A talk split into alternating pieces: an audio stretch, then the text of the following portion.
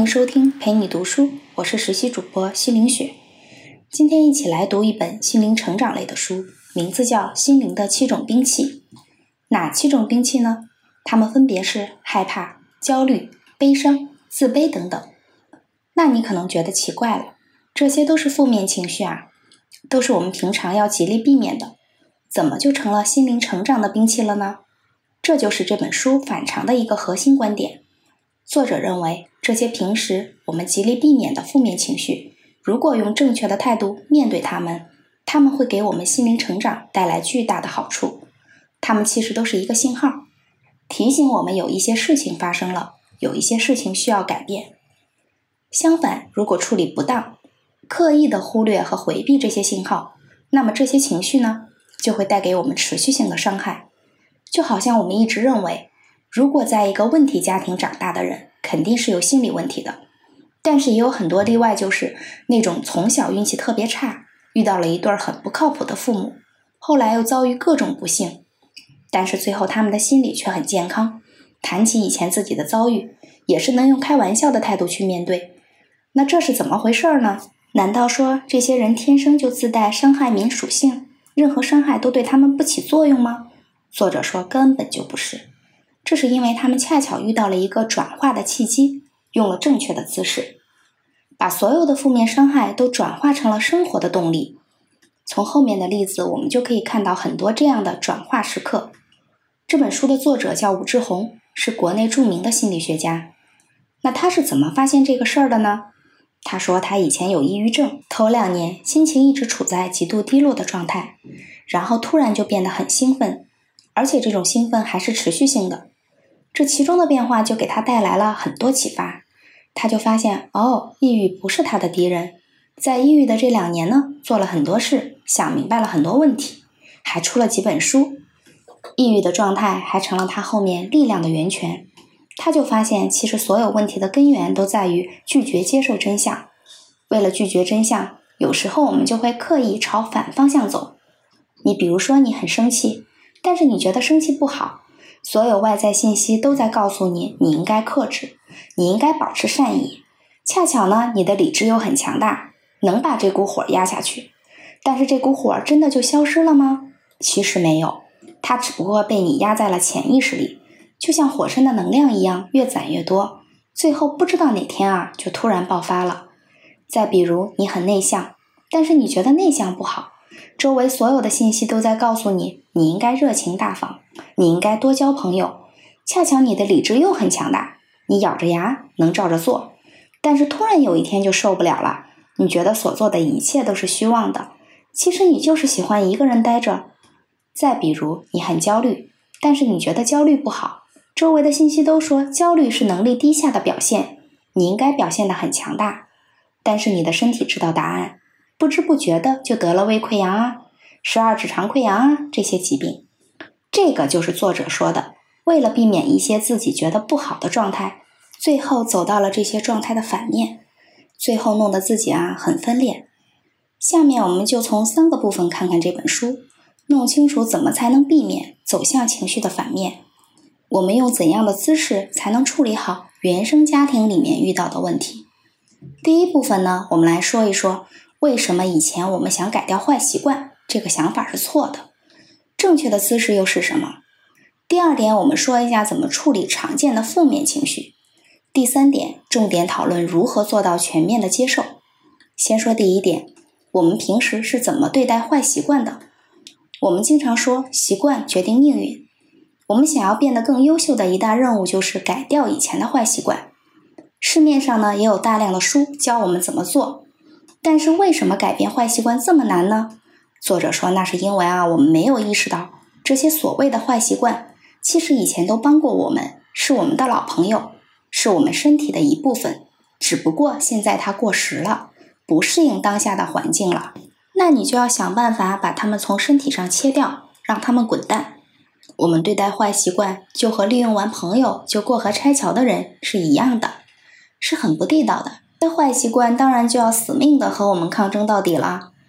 比如说拖延，作者呢举了这么一个例子：小刘呢是一家公司的职员，非常聪明，很有想法，但是最大的问题呢，他就是爱拖延。总是对自己有完美主义的幻想，事情总是拖到最后一刻才完成，这就给配合他工作的小伙伴带来了很大的困扰。小刘自己呢，也是下了无数次的决心，我一定要改掉这个习惯。但是，一年一年的下来，丝毫没有改变。于是呢，他就跑去找心理医生。心理医生告诉他，其实啊，小刘没有意识到他的潜意识里觉得拖延这个坏习惯会给他自己带来很多好处。你比如说，他做事情拖，就会经常加班，对吧？同事呢，看到他这么勤奋，最后一来二去的会传到领导的耳朵里。领导也从来不批评他做事拖沓，反而是经常因为他加班夸奖他。你看啊，拖延其实无形当中给他带来很多的好处。按照他的能力，他完全可以早早的完成工作，然后痛痛快快的玩。但是呢，他就一定要把工作拖到占满了休闲时间，让他显得自己很忙很勤奋，就能够得到上司的奖励。虽然说奖励只是口头上的，只是他脑海里面的。这个还只是表层原因，更深层次的原因就是，其实他是从小养成的习惯。因为很小的时候，小刘的父亲对他非常严格。晚上如果小刘早早的完成作业，他爸一看，哎呀不错，那好吧，明天给你多布置点作业。要么呢，就是让他把做完的作业反复的修改。他就为了不做这些事儿，就想出了一个办法，那就是拖，天天拖到半夜。这么一来呢，既没有多余的作业，他爸一看自己的孩子这么勤奋，还会时不时的夸他两句，他就在潜意识里啊，觉得拖延是一件好事儿。虽然说理智上知道不好，应该早早的完成，应该不要对自己抱有不切实际的幻想，但是还是会拖。他就在潜意识里把领导当成了父亲，这个就是他拖延改不了的深层原因。后来呢，当小刘知道了这个原因之后，他的改变立马就发生了。他就不再认为领导就是他的父亲，他的拖延也不会再像小时候那样给他带来好处了。他也没有必要把小时候的习惯带到现在来。意识到这点以后，他的拖延症立马就改善了。这是说的坏习惯以前都帮过我们，是我们的老朋友。更准确点说呢，它是我们身体的一部分，是我们人格的一部分。它的每一次出现和重复，其实都反映出我们深层次的需求。就好像说一个人身体受了伤会疼，如果不疼的话，我们是不会珍惜自己的身体，也是一样的。如果我们认真的听自己内心的声音，就会发现习惯没有好坏之分，它在出现的时候都是为了帮助我们更好的生活。只不过呢，有的时候外部环境变化了，我们需要调整一些习惯。那咱们这里说的调整，就是在聆听它的基础上接纳它。理解他，当他出现的时候，不要去攻击他，而是用和朋友商量的语气跟他说话，让他的需求先等一等，答应他后面会满足他，而不是现在。那这么一来呢，所有你认为的坏习惯就会突然变得很听你的话，你也不用和他们抗争了，你的内心也就会变得很和谐。这个就是理解和接纳的力量。第二点。我们要如何处理一些坏情绪呢？作者说啊，只有当我们完全接受事实的时候，改变才有可能发生。那个真正能让你发生转化的契机才有可能来。比如我们以前总以为悲伤是软弱的表现，一个坚强的人不应该悲伤。但是作者说，悲伤其实是一种礼物，有了它，我们才能转变现状。那为什么这么说呢？作者举了个例子，说有一个二十四岁的女孩小美。她呢，从小就特别惨。两岁的时候，父母离异，父亲也不怎么照顾她。五岁的时候，唯一对她好的奶奶去世了。六岁，爷爷去世了。从小啊，就像一个皮球一样被人踢来踢去。那像遇到这种家庭的孩子，一般都有严重的心理问题。果然啊，小美也不例外。从小她就很敏感，特别在乎别人的眼光，为了讨好别人，想出各种各样的方式。但是呢，和很多刻意讨好别人的人是一样的，没有一个人喜欢他，他几乎是受到所有人的排挤。所以啊，他就一直想不明白自己为什么活着。于是呢，有一天他就列了一张表，表的左边写了一列自己活着的理由，右边列了一行死去的理由。结果一对照，哎呀，这个去死的理由一大堆，而活着的理由呢，就那么可怜的几条。想到这儿，他就开始哭，哭的是撕心裂肺，哭的是惊天动地，恨不得啊把这些年的委屈通通都发泄出来。哭完了以后呢，他的脑袋里面突然出现了一个声音，这个声音不断的告诉他：“你很惨，非常惨，但是你呢，也应该有力量的活下去。”就这么一句话，在他脑袋里面不断的重复。慢慢的，他的感觉开始变好啦。他开始觉得惨就惨吧，对吧？就那样了，还能怎么办呢？再惨，我也要活下去啊！从那一次哭过以后呢，他就开始转变了，变得不在意别人的眼光，开始不去迎合别人的喜好，开始做自己。结果呢，大家也开始接受他，他的朋友慢慢的多了起来。所以你看。那次悲伤的痛哭，其实就是转变的契机。那契机的原理是什么呢？其实就是接受。以前啊，他总是想方设法和自己悲惨的现状做斗争。别人不喜欢他，他就告诉自己，其实别人并不讨厌自己。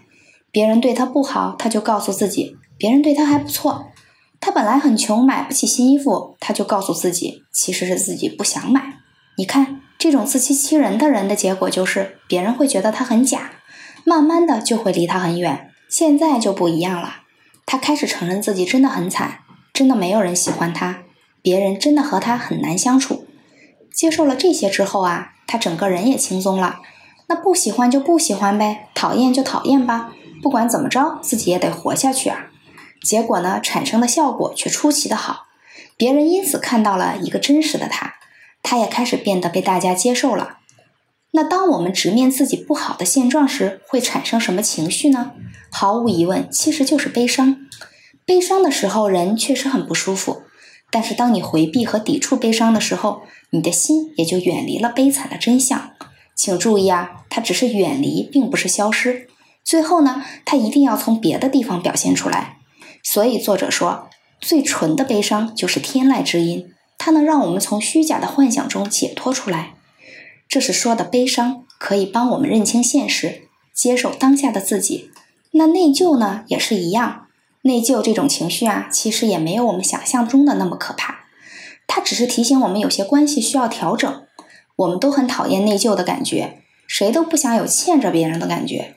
但是呢，很多人却喜欢别人欠着他的感觉。你比如说，作者提到这么一个案例：以为丈夫要和自己的妻子离婚，为什么呢？理由就是因为丈夫嫌自己的妻子太好了，什么都好，上的厅堂，下的厨房，丈夫一家人对这位妻子简直是喜欢的不得了。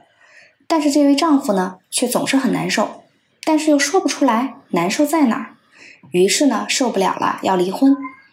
这个妻子想不明白啊，于是呢，就问心理医生。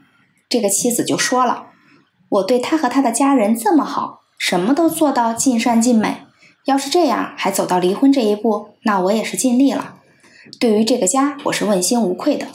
心理医生就问他了：“那在和别人的关系里面，你也是问心无愧的吗？”这位妻子就说：“对啊，对我的父母、他的父母、对他周围的朋友，我都是尽力做到最好啦。”于是呢，心理医生又问他：“那是你的朋友多呢，还是他的朋友多？”这个妻子才发现自己这么好，其实朋友却不多。难道太好了也有错吗？心理医生就说了俩字儿：有错。那为什么这么说呢？根据这位医生的解释，其实这位妻子表现出来的好，传递出来的前沟通都是在拒绝别人。在亲子关系里面，人和人的关系其实是不平等的，总有一方付出的多，另一方付出的少。而这位妻子呢，总是那个付出的多的，所以男方的家人都特别喜欢她。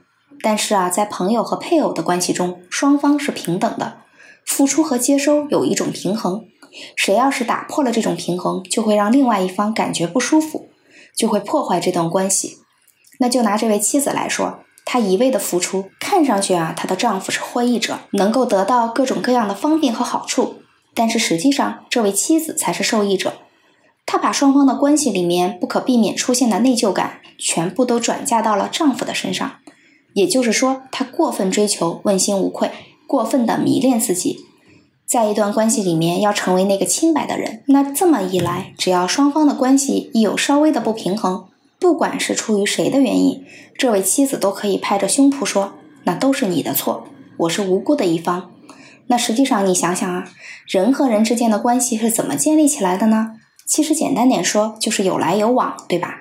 你送我一个东西，我接受了，那我还你一个东西，你再接受。一来二去呢，人和人的距离就拉近了。不管是友谊还是爱情，都是这么建立起来的。双方只要有接受，那接受的一方就会出现轻微的内疚感。为了弥补这份内疚感，他就要还对方一个东西。而那些像这位妻子一样的老好人呢？那他们的逻辑是什么呢？他们啊是极度的害怕内疚感，他们在追求绝对的清白，在追求彻底的无辜。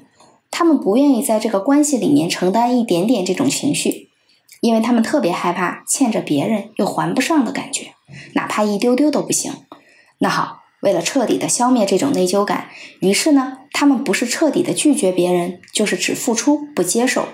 那这个妻子就属于后者，她只要求自己对丈夫好，但是不接受丈夫的任何回馈。她的付出太高了，相比之下呢，她丈夫的回馈好像显得根本不值一提。正常的人都不会喜欢这种感受的，凭什么你把内疚的情绪转嫁到我身上来呢？你说是吧？而且啊，还有一点就是，一味的高付出还免不了让人产生敬意，这种敬意会让付出的人有一种无形的权威感，在这种权威感面前，那些接受的人就没有任何权利说三道四了，就没有任何反驳的借口了。这个就是那位丈夫现在遇到的处境。不管双方谁的错，这位妻子传递出来的前沟通都是：我都做到这个份上了，你还能说什么呢？所以啊，不管妻子做错什么，说到底都成了丈夫的错。而且周围的人呢，都帮着这位妻子说话。长期以往，那他们的关系就是不平等的关系。所以你看，这种与其让我欠着你的情，不如让你欠着我的情，这个想法其实远没有一看上去那么伟大。那些烂好人呢，其实才是一段关系真正的破坏者。但是呢，这个凡事儿总是有原因，对吧？那是什么事儿导致了这位妻子产生了这么一个逻辑呢？根据这个医生的描述，那还要回到他小时候，在很小的时候，这位妻子的一个哥哥去世了，结果他家里人呢都认为是他克死了他哥哥。虽然从来没有把这个明说出来，但是从家里人的表现或多或少的，他都能感受到。只要他一捕捉到这个信息，他就会产生强烈的内疚感。但这种内疚感是一个小孩子不能承受的，压力实在太大了。于是呢，他从小就特别努力，对别人啊都是特别好，而且不求回报。他就希望用这种疯狂的付出来化解心里的内疚。他一点点都不愿意再遇到他，就是因为一直逃避。所以最后的结果就是，哪怕人际关系里面正常的轻微内疚感，都会引起他痛苦的回忆，引发他强烈的不适。所以啊，他就成为那个平等关系的破坏者。别人总是觉得和他隔了一层东西，慢慢的就会离他远了。那一个容易内疚的人要如何处理好和别人之间的关系呢？其实也特别简单，就只要明白内疚只是一段关系需要调整的信号就可以了。它并不是什么可怕的情绪。坦然的接受别人的好意，然后呢，再以相同的好意回馈回去就可以了。别总觉得别人帮了你一点忙，好像你就欠了别人几百万似的。别人也远没有你想象中的那么在意。所以啊，在适当的时候，大方的请别人帮助，不要固守自己的清白感，让自己成为那个被帮助、被施舍的人，成为能够自由调节平等关系的舵手，那自然就会变成一个受欢迎的人了。这里说的是内疚感，也是有好处的，它能帮助我们调节人和人之间的关系。我们说了悲伤，说了焦虑，说了内疚，其实你发现没有，这些情感在我们平常经常遇到，只不过呢太频繁了，我们经常忽略它们。那为什么经常忽略它们呢？因为我们听不到自己内心的声音。那我们常说一个人要遵从自己的内心，聆听自己内心的声音。那什么是内心的声音？它是一个清晰的声音吗？或者说是大脑中自己和自己对话的声音吗？都不是，它就是这么一个个隐秘的信号，是你模模糊糊感觉到，但是又说不清楚的感觉。这种声音经常会被理智的声音给淹没掉。比如作者举了这么一个例子，说一个男孩追求一个女孩，表面上看这个男孩真的是各种好，条件优秀，长得又帅，对女孩还是千依百顺，言听计从。但是这个女孩呢，总是有一种隐隐约约的担心，但是又说不上来为什么，总是迟迟不肯答应男孩的追求。有一次啊，女孩也是无聊，就答应和这个男孩一起出去旅游。他们俩呢，刚一到车站，女孩就觉得好像自己家里的门没锁，他们就赶快回去看了一下，一回家发现锁的好好的，然后再出去，他又觉得窗子好像没关好，于是又跑回家来看一趟，窗子也是关得严严的。就这么来来回回跑了好几趟，大家出去玩的心情啊就都没有了。那这是怎么回事呢？女孩也很疑惑啊，就跑去见心理医生。她就觉得自己是不是有强迫症啊？心理医生听完了以后就说：“这个不是强迫症，那个是你的潜意识在告诉你这个男孩很危险。”那为什么这么说呢？心理医生就解释：根据女孩提供的信息，这个男孩啊属于从小受过家暴的男孩。受家暴的原因呢，主要就是因为他的父亲对他的期望太高了，属于那种自己没有什么生活可言，把所有希望全都寄托在孩子身上的类型，就是那种整天把我这么辛苦都是为了你呀这种话挂在嘴边的家长类型。这个男孩也坚强啊，在这么高的期望下，顶着压力一路过关斩将，考上了好大学，找到了好工作。现在呢，他就每个月把挣来的钱一多半给父亲。只留一部分给自己，那看起来真的是完美男人啊，对吧？又孝顺又节俭，但是啊，他的孝顺和节俭不是发自内心的，而是出于一种报复。为什么这么说呢？他的这种自虐一样的生活，实际上对他父亲表达出来的钱沟通就是：我挣钱养你，你去奢侈，你不知廉耻的花钱，但是我节俭，所以我永远是对的。那这样你就没有权利再控制我啦。你也没有权利对我有所期待了，这样我就可以彻底的摆脱你。你看，这就不是一种正常的回馈，而是一种强烈的想要摆脱父母控制的动力，在驱使着他过这样的自虐生活。换句话说，就是这个男孩内在的父母和内在的小孩其实不和谐，他们是施虐和被虐的关系。现在呢，男孩对女孩是百依百顺，但是一旦确立关系，这种内在的关系模式就会投射到别人身上。女孩必然会遭受一场虐恋，那这个女孩呢，就问这个心理医生，为什么男孩一旦追上、确立关系以后，就立马变了呢？他就不能一直保持这种忘我的状态吗？一直对我这么好吗？医生就说了，不可能，因为这个男孩现在追的时候是忘我的状态，可是，一旦追上了，就变成了忘你了。忘我和忘你是硬币的两面，有正就有反。其实这个男孩为什么会爱这个女孩，爱到忘了他自己呢？一个深层次的原因就是他其实并不是爱的这个女孩本身，而是呢把自己对完美女友的想象投射到了这个女孩身上。简单的说，他爱的不是女孩，是他自己。这是一种深层次的自恋。一旦追到手以后，男孩近距离一看，自己爱的人怎么和我想象中的不一样呢？于是呢，他就会马上把这份投射出去的爱收回来。这样一来，就从忘我立马转变成忘你了。所以说，这个女孩一开始遇到的窗户啊、门啊没有关好的感觉，其实是在提醒她，她需要把心管好。这个男孩以后会给她带来不好的体验，她要早早的保护自己。尽管理智上来看，这个男孩没毛病，但是直觉却告诉了女孩真相。下面我们就来说第三点：接受带着问题去积极的生活。这也是这本书贯穿始终的一个核心要点。作者提倡，不管我们遇到什么问题，都应该先理解，再接受，再改变。其中的接受是最需要勇气的，但是也是最重要的。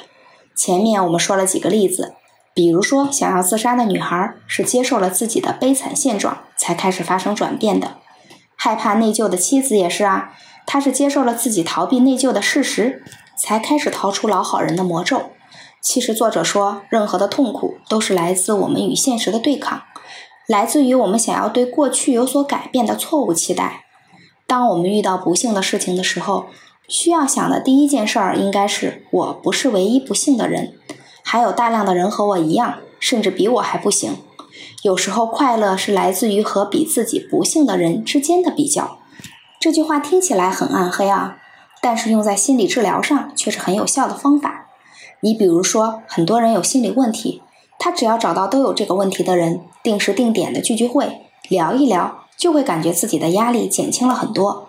所以太阳底下没有新鲜事儿，不要总觉得自己是唯一不幸的人，谁都不可能在一个没有伤害、没有挫折的家庭里面长大。原生家庭给我们带来的伤害不可避免，但是呢，我们每个成年人都要去选择治愈自己小时候受到的伤。这个就是作者所说的。带着伤痛奔跑，该干嘛干嘛，和自己的坏习惯做朋友，和自己过去不好的经历做朋友。不是你不好，只是你运气啊稍微有些差。不管你现在喜欢还是不喜欢，他们都是你生命的一部分。只有全然的接受他们，改变才有可能发生。所以不管怎么样，现在你已经有力量掌握自己的命运了。小时候受的伤早就过去了，没必要让他们一直影响你。好了，我们来总结一下这本书，作者给我们提出了一个很反常的观点，就是那些我们平时极力避免的坏情绪、坏习惯，其实曾经都给我们带来过好处。他们的初衷都是帮助我们更好的生活。比如悲伤，它帮助我们勇敢地接受当下的情况；比如内疚，它提醒我们一段关系的平衡需要调整；比如直觉，它总是能告诉我们一些理智看不到的事情。如果我们想要改变他们，那就要在全然接受、不和他们作对的情况下改变。希望你听完这本书以后，能找到内心的和谐，能和自己的坏心情、坏习惯友好相处。好了，这本书就讲到这里。感谢关注，陪你读书，欢迎点赞分享。我是主播西林雪。